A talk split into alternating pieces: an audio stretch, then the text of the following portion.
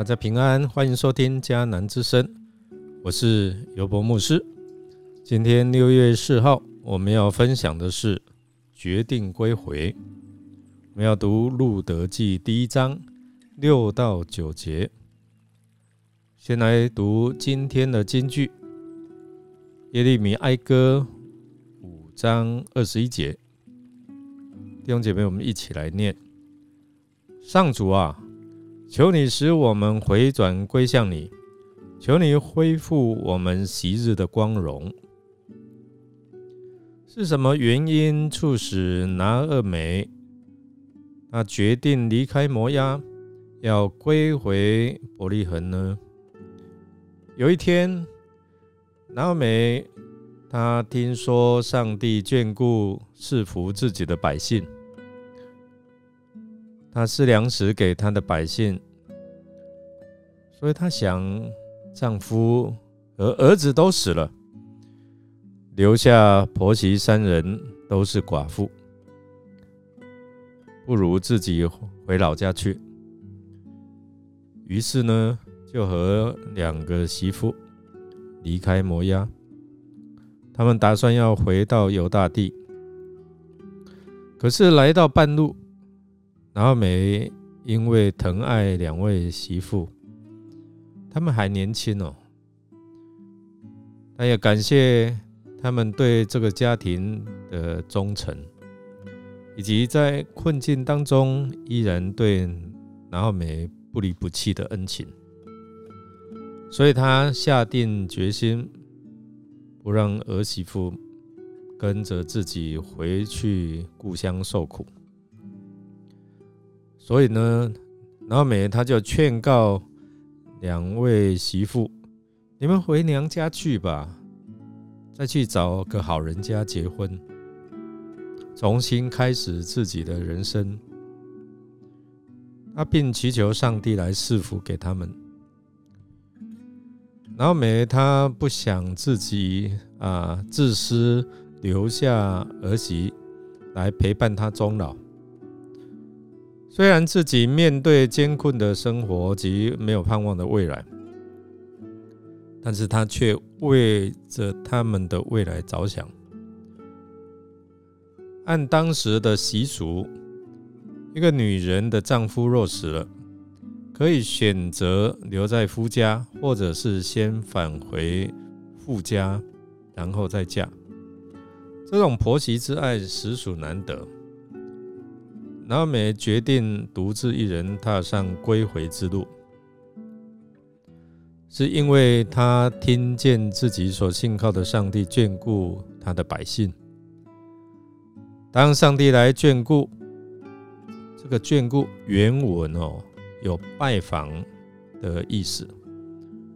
他的拜访若不是来刑啊刑罚或是惩罚，就是带来赐福。所以拿尔美他认为伯利恒之所以有粮食，完全是因为上帝赦免人、怜悯，并赏赐给他们粮食。感谢上帝，当拿尔美失去了人的依靠，失去了人的盼望的时候，他知道他还有一位上帝。一位怜悯他、是恩典给他的神，可以依靠他，因为上帝是人的盼望。就好像诗篇里面所说的：“耶和华保护寄居的，扶持孤儿和寡妇。”这在诗篇的一百四十六篇第九节。然后他又说。上帝在他的圣所做孤儿的父，做寡妇的伸冤者。诗篇六十八篇第五节。现在拿尔美听见了上帝的声音，听说上主眷顾他的子民，使他们有好收成。这是他复兴的起点，也是蒙福的开始。就是听见上帝的话，可惜呢，当时哦，拿俄美和她的丈夫以利米勒忘记了上帝的话，也忘记了他们的祖先在埃及的经历，就是以色列人在埃及受苦的时候，上帝也这样眷顾他的百姓，如同经上所记。以色列人听见耶和华眷顾他们，鉴察他们的困苦，就低头下拜。出埃及记第四章三十一节。因此，耶和华便借着他自己大能的手，白天用云柱，夜间用火柱，来引领他们离开这为奴之地。这是记载在出埃及记的十三章二十一到二十二节。直到如今，我们看到拿尔梅才有这样的一个看见：上帝是如何的来祝福啊他的自己的百姓。拿尔梅经过十年以后，才明白他的国和他的家所遭受的都是耶和华。以色列的神在那里施行管教，他们无论往何处去，耶和华都以灾祸攻击他们。正如耶和华所说的话，又如耶和华向他们所起的事，他们便极其困苦。这是在四世纪的二章十五节所描述，因为以。别的神代替耶和华的，他们的愁苦必加增。诗篇十六篇的第四节。然而希伯来书却说，凡管教的事，当时不觉得快乐，反觉得愁苦；后来却为那经验过的人结出平安的果子，就是义。希伯来书十二章十一节，但是我们看到这个啊一念之差哦，已经时隔十年，他白白浪费了这宝贵十年的光阴。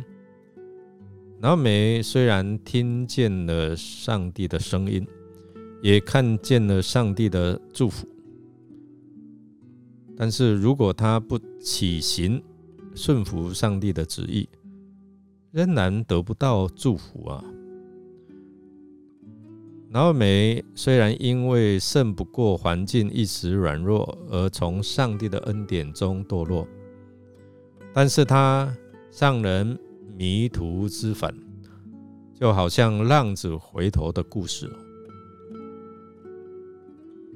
约翰说：“我们若认自己的罪，上帝是信实的，是公义的，他必要赦免我们的罪，洗净我们一切的不义。”愿一书一章九节，因为上帝不愿意有一人沉沦，乃愿人人都悔改。彼得后书三章九节，这些上帝的话都在提醒我们，他在等待我们归回、回转归向他。我们来默想。拿美为什么要归回犹大伯利恒城去呢？当他愿意回转归回时，你认为上帝会如何对待他呢？从他身上，你有学习到什么样的信仰功课呢？让我们一起来祷告。亲爱的上帝，你是信实公义的上帝，因着你的怜悯，当我们。愿意悔改、承认我们的罪时，你必赦免我们的罪，洗净我们一切的不义。